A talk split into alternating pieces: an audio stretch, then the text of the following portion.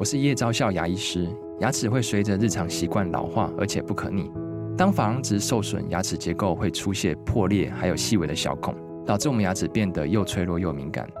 这边我真心推荐贝欧尼修复牙膏，内含 Bio HAP 成分，搭配正确的刷牙习惯，经科学实证，可在两周有效让牙齿再矿化，修复受损珐琅质的细微小孔。相关资讯及购买通路，请参考资讯栏连接。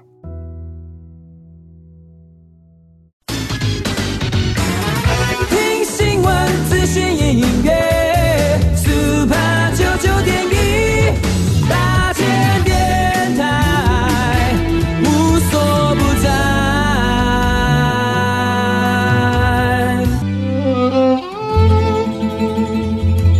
每一段关系都是一门功课，每一次经历都是生命的滋养。世界上最重要的东西，往往用眼睛是看不见的。One, two, three, four. 那我们就用听的吧。今夜遇见小王子。Suis-moi, là où je sais sourire, suis-moi. Et si je suis pas, suis-moi, là où je suis libre.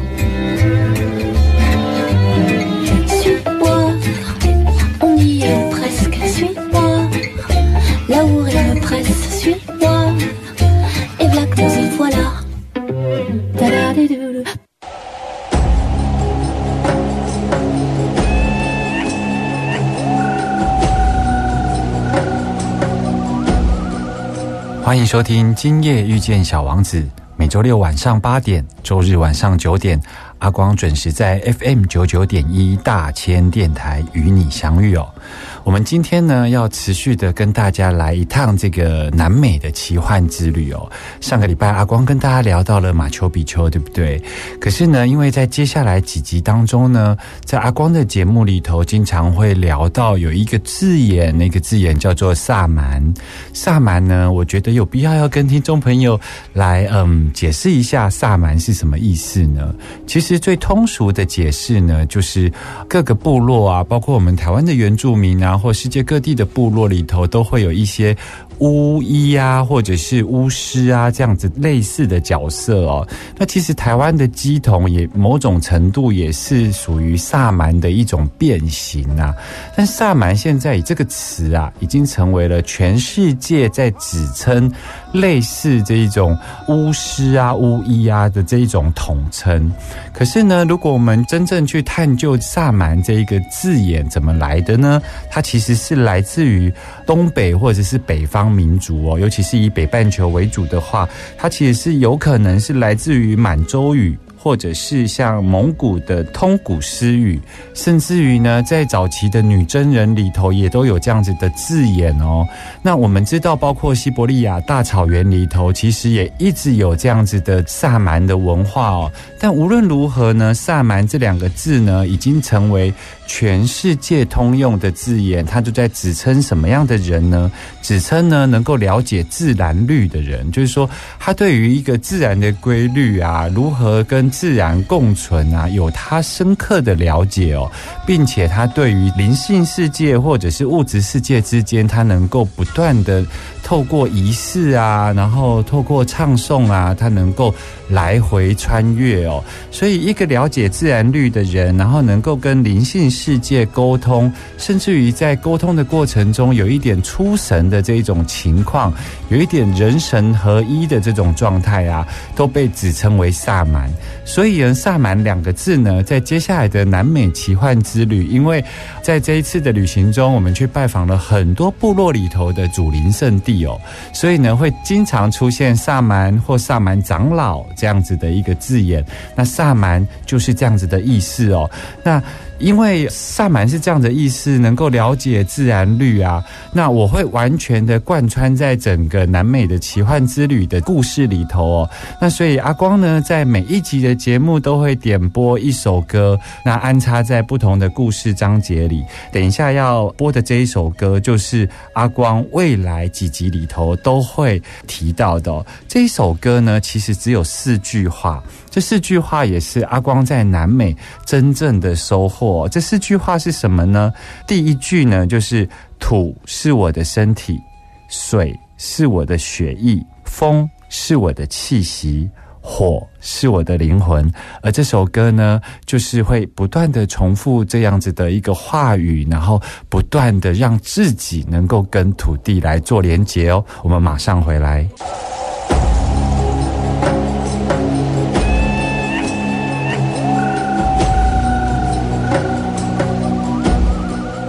欢迎回来，今夜遇见小王子。我是阿光哦，我们今天呢要来持续的带大家来拜访南美洲啊。那大家都知道，阿光在这一次的这个南美奇幻之旅里头啊，呃，有很多的这一种萨满长老的训练。那我记得我在第一个训练呢也很特别哦，完全没有什么神奇的经验，但是对我的身体来说，它却是一个很难忘的一个经验。记得呢，我们那一天呢开了将近半天吧。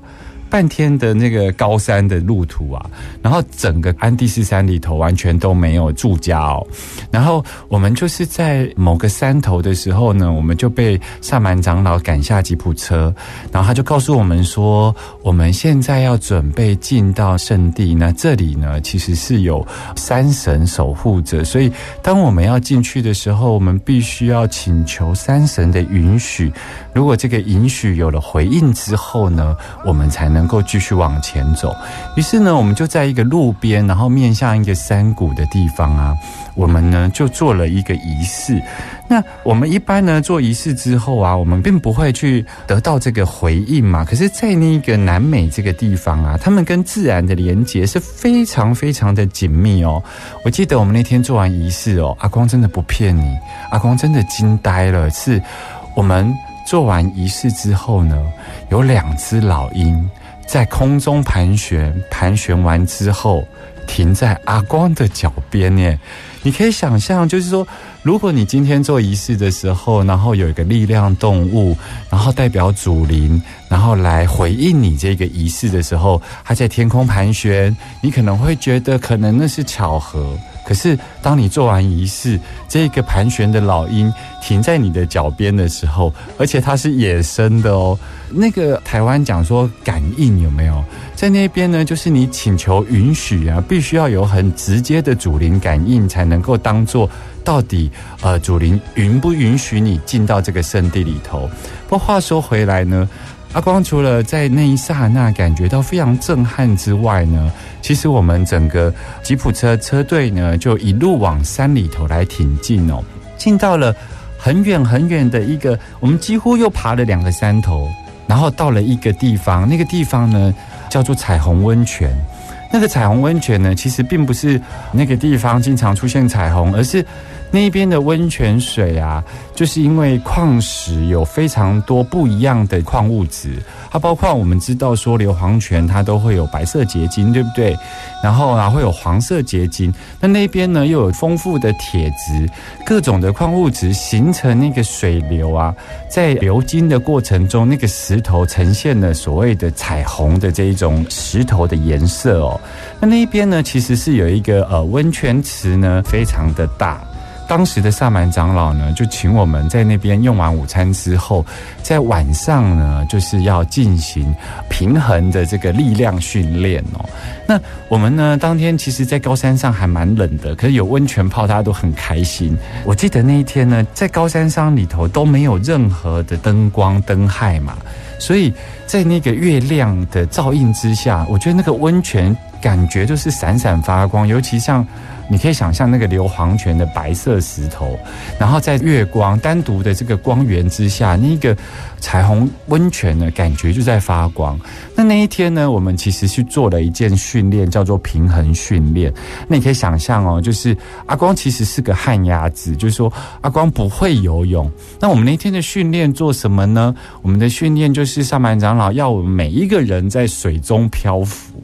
对于我这一个旱鸭子而言呢，我要进行水中漂浮，你可以想象我的肌肉是多么的僵硬，然后我的全身是多么的紧张哦。当时萨满长老就跟我讲说：“你在我面前躺下来，我用双手抱着你哦，那你就是安心的躺下来。”那个时候呢，我就非常信任的躺在萨满长老的手上。那我们这一次的这个部落的萨满长老是一个女生哦。他呢就扶着我，可是你想想看，阿光呢一百七十八公分，是一个彪形大汉，对不对？然后他就这样双手撑着我的时候，其实也还蛮费力，因为我全身其实是非常非常的僵硬啊。那你可以想象，一个旱鸭子，它要进行漂浮的时候。从空拍图来看，就会有一个画面。那个画面就是，当你漂浮的时候，而且你是仰面的漂浮，看着月亮漂浮，你就会看到，当时呢，就感觉到阿光的这个脖子呢，缓缓的躺下，然后脖子进水，接着呢，我的耳朵进水，接着呢，这个水就不断的往上升，我就感觉到我的眼睛快要进水了，然后我的鼻子要进水了。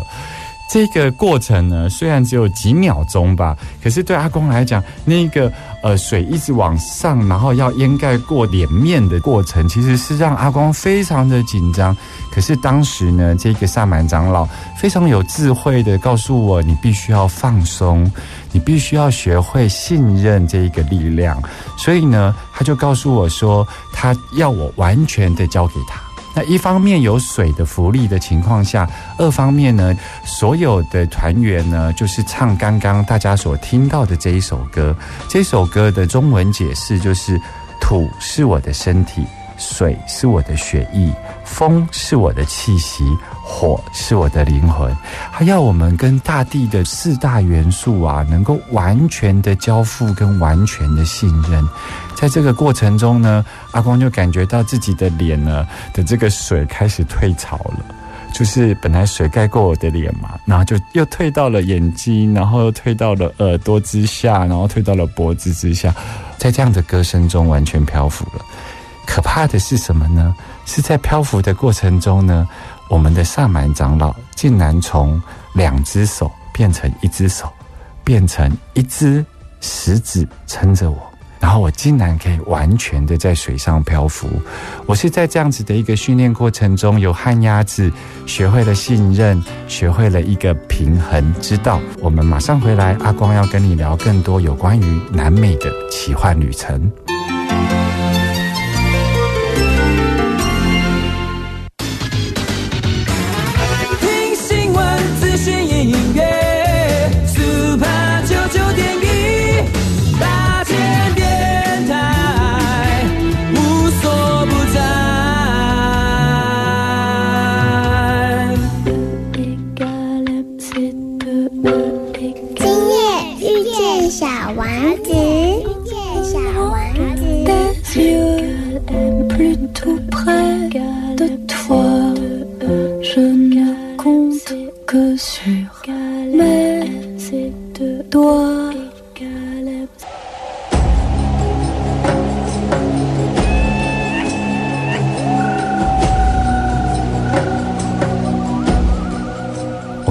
刚刚跟大家呃聊到了阿光在所谓的彩虹温泉这个地方学会了身体的平衡，对不对？而接下来呢，阿光要跟大家聊的另外一个秘鲁的圣地呢，其实呃有些观光客呢跟着旅行团会去到那个地方，它就是所谓的星际之门。阿拉莫鲁姆哦，那其实阿拉莫鲁姆其实是一个人的名字哦。那为什么这个地方会被称为阿拉莫鲁姆这一个星际之门呢？其实呢，整个南美洲呢，它其实有一个比较特殊的被殖民的历史哦。我们知道呢，大部分的南美洲都被西班牙舰队所殖民哦，而他们大概发生在十五世纪或十六世纪中间哦。当时的西班牙舰队呢，除了船坚炮利来到了南美洲以外，我们都可以想见，其实包括他们的基督宗教也会来到南美的各个国家哦。那就如同在台湾一样啊，我们看到有很多的原住民其实都是信仰基督宗教。那当然，我们也会看到有一些呢比较慈悲的神父或者比较慈悲的牧师呢，他们呢其实是会为了保留在地的原住民文化而努力哦。他们不会用侵略的方式，好像斩草除根，要大家信这个唯一的真神哦。所以，因着不同的神父、然后牧师等等的神职人员哦，就会有不同地方的这个原住民跟基督教信仰的融合。每个地方的这个融合程度不同啊，所以呢，我们就可以看得到说，在南美这个地方有很多的主灵圣地呀、其实他们在圣地上面呢，甚至都被盖起了教堂哦。那我们也可想而知，在很多地方的神父啊，其实为了保留圣地能够有它的传统性啊，他们甚至啊，都会帮助原住民啊逃离开西班牙军人的杀戮哦。那在这个地方呢，其实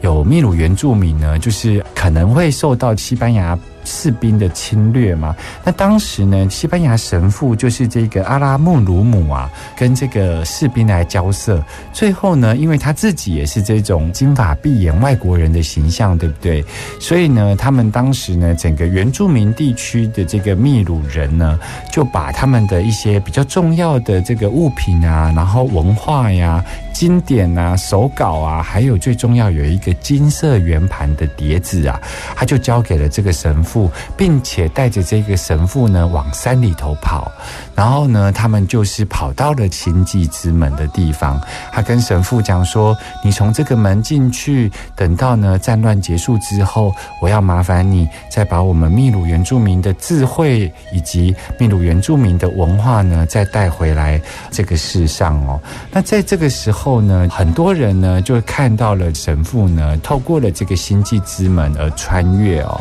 总之，因为有这样子的神话，再加上很多的萨满长老都经常在这里呢看到了许许多多，包括外星文明、地心文明，或者是不同空间之间的灵性存有，都是从这个地方在做所谓的穿越跟星际旅行哦。所以呢，他们很确定，在他们的心目中，这个地方其实是一个很重要的星际之门。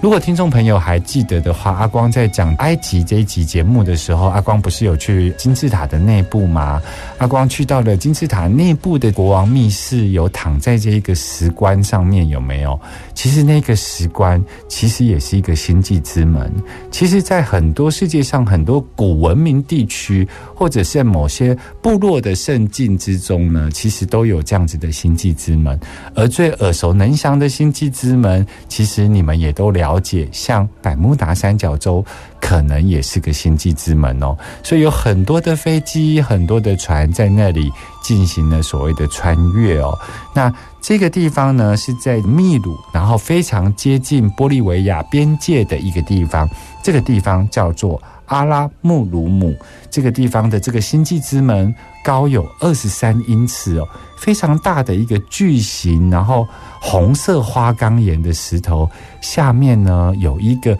被切割，而且不知道是人工的还是说自然演化而成的一个切割的门的形状。这个星际之门非常的神秘，如果你有去秘鲁的话，记得也要去看看哦。我们再来听一首歌，阿光特别呢选了一个。呃，因为秘鲁的乐器里头最重要的就是萨满鼓，我们由萨满鼓来演奏野性的呼唤。我们马上回来。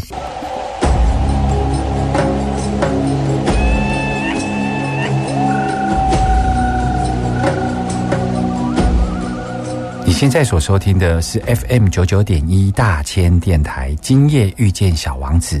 所有精彩的节目呢，你都可以在播出之后呢，上 p a c k e t 的各个平台来搜寻“今夜遇见小王子”，然后记得你要订阅、收听、评分，并且分享给你的朋友哦。阿光节目中呢，精彩内容在各个平台的 Pocket 你都可以收听得到哦。我们回到节目的现场，我们要继续跟大家聊一聊南美的奇幻旅程哦。就像阿光在谈埃及的时候，是不是也会跟大家介绍到很多有关于埃及的神明嘛？因为你只有透过理解他们当地的神话里头的神明，你才能够知道你在这个旅游的过程中，无论你看到了所谓的壁画，看到的宗教仪式，看到他们的所有的神话信仰，你才能够真正掌握住他们实质的这个文化内涵。那阿光呢，现在也想要花一点点的时间跟大家聊一聊整个南美，尤其是印加文明的神明信仰哦。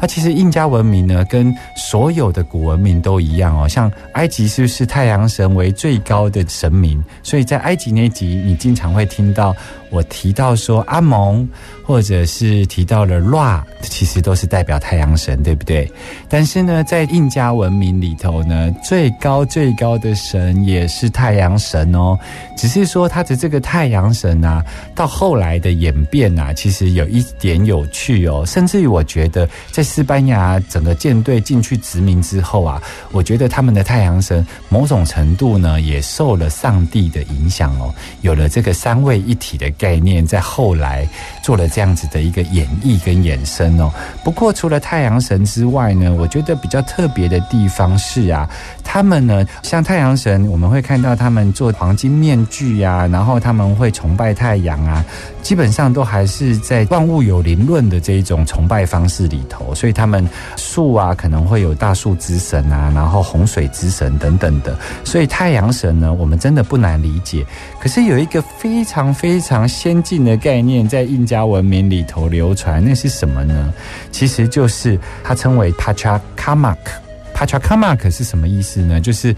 他们认为这个神呢，就像是上帝一样的概念，然后他没有形象，然后呢，你最好不要触犯他，因为他掌管了所有宇宙间的规律哦。所以在印加文明的这一些秘鲁人啊，或印加人啊，他们呢都认为 Pachacamac 呢，其实连盖神庙都不敢。因为他们觉得把它盖出一个形体，或者是你去祭拜它，可能对它都是一种触犯哦。而我认为啊，这种印加文明啊，能够有这样子的概念，我觉得是一个非常先进的一个宗教概念呢。就是说，他认为宇宙间有一个神，那个神是没有形象的，人们最好不要企图去形容它，人们最好不要盖一间庙来祭拜它。这个有没有一点像我们道家的那个思想啊？就是道可道，非常道。就是呃，我们知道这个宇宙间有道理的存在，但这个道呢不可言说，佛曰不可说不可说之秘啊，都大概是这样子的意思。可是呢，在这样子的一个没有文字留存的印加文明里头，竟然有这样子的一个哲学跟宗教的内涵，我觉得很特别。所以呢，也因为是 Pachacamac，它无形无相又没有祭祀的行为，所以它只保留在印加人民的心中。所以我们在看到所谓的衍生出来的，包括壁画呀，或留下来的这一些寺庙文化里头，其实我们看不到它，我们会反而会看到一个非常不一样的神明。这个神明叫做 Vilacocha。Vilacocha 呢，即便你去到那个地方呢，很多的小摊贩呢卖那个纪念品，都会卖他的神像哦。这个神像也很特别，它长得有一点像外星人，眼睛大大的，方头大耳的。据说它就是从迪迪卡卡湖啊这个地方呢，它透过了一个大洪水，然后呢，它非常的巨大，像个巨人一样，然后呢，拿着两根杖走出迪迪卡卡湖。然后呼请太阳神的帮忙，然后就创造了整个世界的人类之开始，所以它也被称为创世之神、人类文明之神，叫做 Viracocha。Viracocha 呢，后来被演变成他们叫做天空之父啊。所以呢，我们刚刚讲说，阿光在这个南美旅行里头，最重要的就是跟大地母亲连结，对不对？大地母亲呢，在他们那里叫帕恰妈妈。而在呃另外一个所谓的天赋的概念的创世之城，就叫做 Vilacocha。所以在接下来的节目，阿光会不断的会提到跟帕乔妈妈连接，或者是呼请 Villa Cocha。其实只要记住这两个所谓的神灵的力量，大概就可以理解整个南美洲，尤其是以秘鲁跟玻利维亚这一个区域里头的文化内涵哦。听新闻、资讯、音乐，Super 九九点一大千电台，无所不在。égale MC 2 E 今夜遇见小王子，遇见小王子。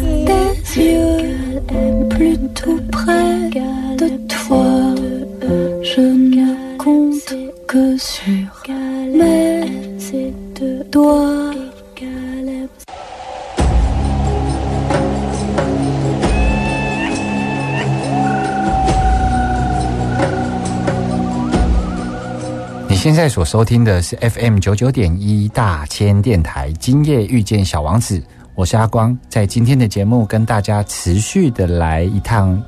南美的奇幻之旅。那接下来阿光要跟大家聊的是，呃，阿光去到了这一个整个旅程中，我觉得最神秘，然后最特别的一个地方，因为阿光只能试图的把周遭的一些元素呢跟大家分享。因为呢，阿光去到了部落呢，其实是在一个迪迪卡卡湖湖边的一个部落、哦。那这个部落呢，其实叫做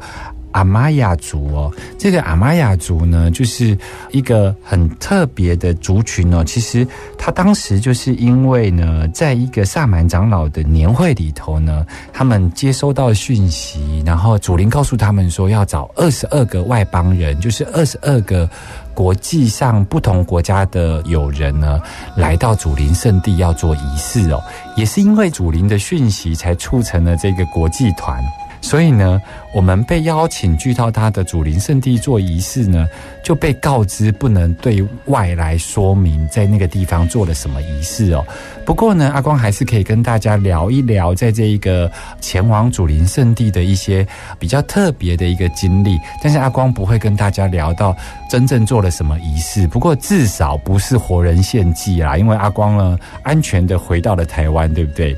这个地方呢很特别，就是说它其实是在以前地理课本你一定会念到，尤其是外国地理，就是全世界最高的淡水湖泊是什么湖泊呢？叫做迪迪卡卡湖。迪迪卡卡湖非常非常的巨大哟，它有三分之二台湾大小的湖泊，而且它是一个天然湖泊。那这个湖泊呢，就坐落在秘鲁跟玻利维亚的交界哦，那整个横跨。所以秘鲁也有迪迪卡卡湖，玻利维亚也有迪迪卡卡湖，它养活了呃那个地方非常非常多的人民哦。那这个迪迪卡卡湖呢，它在这一个身心灵的很多灵性导师的观点里头呢，它其实是世界上的七个脉轮里头的第二脉轮，叫做脊轮的地方哦。总之，它是一个很多灵性工作者被称赞的一个高度的能量点。那这个迪迪卡卡湖这个地方呢，就像阿光所讲的，它其实是一个非常巨大的湖，所以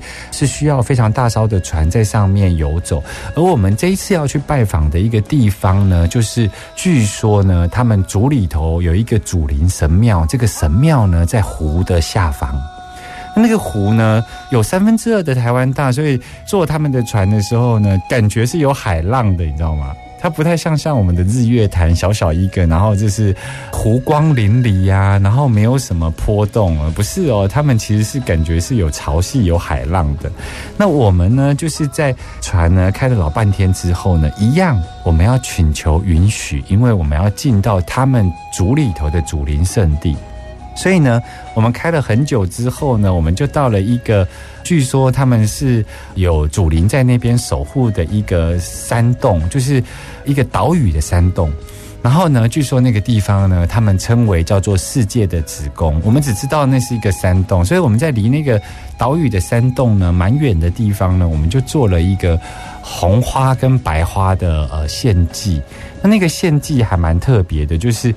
献祭完之后啊，不晓得是海流、海潮的影响，还是什么缘故，所有散落在船周围的红色的跟白色的花呢，在这个仪式结束之后，竟然全部都聚集在所谓世界子宫的山洞的门口哦。所以阿光也觉得蛮特殊的、哦，尤其像迪迪卡卡湖啊，它被称为就是世界非常重要的第二脉轮的灵性圣地啊。所以阿光特别从台湾带了七个脉轮，也就是七种颜色的水晶矿物，去到那边献给迪迪卡卡湖。而我们得到了迪迪卡卡湖的守护神的允许之后呢，我们就继续去的开船在这一个太阳岛过夜哦。太阳岛这个地方呢，其实也是秘鲁的萨满圈里头非常重要的一个能量之地哦。如果你有兴趣，可以去看有一本书，那本书叫《日之岛》。日之岛就是在讲这个太阳岛上面的一个萨满训练哦。这本书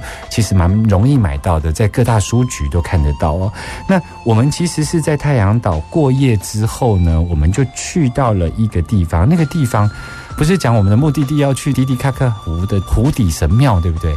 结果呢，我们就被带到了一个湖中央吧。然后湖中央呢，我们的船呢就停在那里。然后萨满长老就告诉我们说，我们已经到了海底神庙的上方了。然后呢，我们就说海底神庙那在哪里呢？我们都看不到啊，就是一望无际的这一个湖嘛。他就说就在我们的正下方。然后我们就往湖底一瞧啊。就隐约看到一两块好像绿绿的，然后长了青苔，然后有一些水草的一个地方，然后我们就说哦：“哦，原来这里就是海底神庙。”然后我们就觉得根本就看不到，我们但是我们既然他们已经邀请我们去了，所以我们还是相信了嘛，对不对？然后我们就在那个船的甲板上面呢，就进行了一个关于这个海底神庙要献祭的仪式哦。然后我们在进行这个仪式，大概四十几分钟之后呢，我们就离开了甲板，因为我们仪式结束了。我们离开甲板之后，惊人的事情发生了。我们本来呢，就只有看到了，嗯，有水草的地方，然后好像有一两块看起来像屋顶的地方。可是呢，当我们做完了四十分钟的仪式之后呢，我不知道是海底神庙浮上来了，还是湖水退潮了，我不知道。我们看到一望无际的神庙的屋顶，看到神庙的柱子，全部清晰可见。我们的船相对于神庙，只是一个小小小小的一艘船。那个海底神庙之巨大，我们用肉眼就可以看得见，甚至可以看到它们上面有一些这个海底神庙的瓷砖，然后瓷砖上面的一些刻痕。当地的萨满长老跟我们说，这是他人生中第二次看到。海底神庙为我们显现，他在人生中看过一次，第二次就是我们去的这一次哦。所以当地的原住民非常惊讶，原来祖灵是用这样子的方式在回应我。在当时，他们祖灵给了讯息说，要二十二个外国人来到他们的祖灵圣地海底神庙来做仪式。原来这个回应。如此的直接哦，所以当时阿光真的是觉得非常非常的神圣，你知道吗？而这个地方呢，我们被告知不能对外来言说我们在那边做了什么事情，因为呢，Discovery 团队呢曾经委托意大利的一个探险队，他们呢就是会到世界各地做某些探险，然后会回报到 Discovery，包括国家地理杂志啊等等的这种投稿哦，那。他们呢，在曾经在迪迪卡卡湖意外的潜水过程中，发现过这一个海底神庙。但是，所有迪迪卡卡湖的族人呢，都群起激愤的告诫这一个意大利探险队，用告诫的，也用拜托的，拜托他们不要把这个资讯回报，因为这个真的是他们的祖灵圣地，而他们的行动呢，感动了意大利的探险队，所以呢，海底神庙的这一个位置呢，在我们的 Google 地图上面其实是没有被标示出来的。到目前为止呢，还没有人知道这个海底神庙。到底是在迪迪卡卡湖的哪一个区位？而我也很好奇，三分之二大的迪迪卡卡湖，他们是如何在汪洋的这个湖面上能够正确的找到这个位置呢？我想只有祖灵的呼唤能够带领他们族人正确的找到这个海底神庙哦。今天呢，时间呢过得很快哦。我们的南美奇幻之旅，下周阿光要跟大家聊更多、更神奇、更神秘的奇幻故事哦。小王子说：“也许世界上只有五千朵和你一模一样的花，但是只有你是我独一无二的玫瑰。”我们下周见喽，拜拜。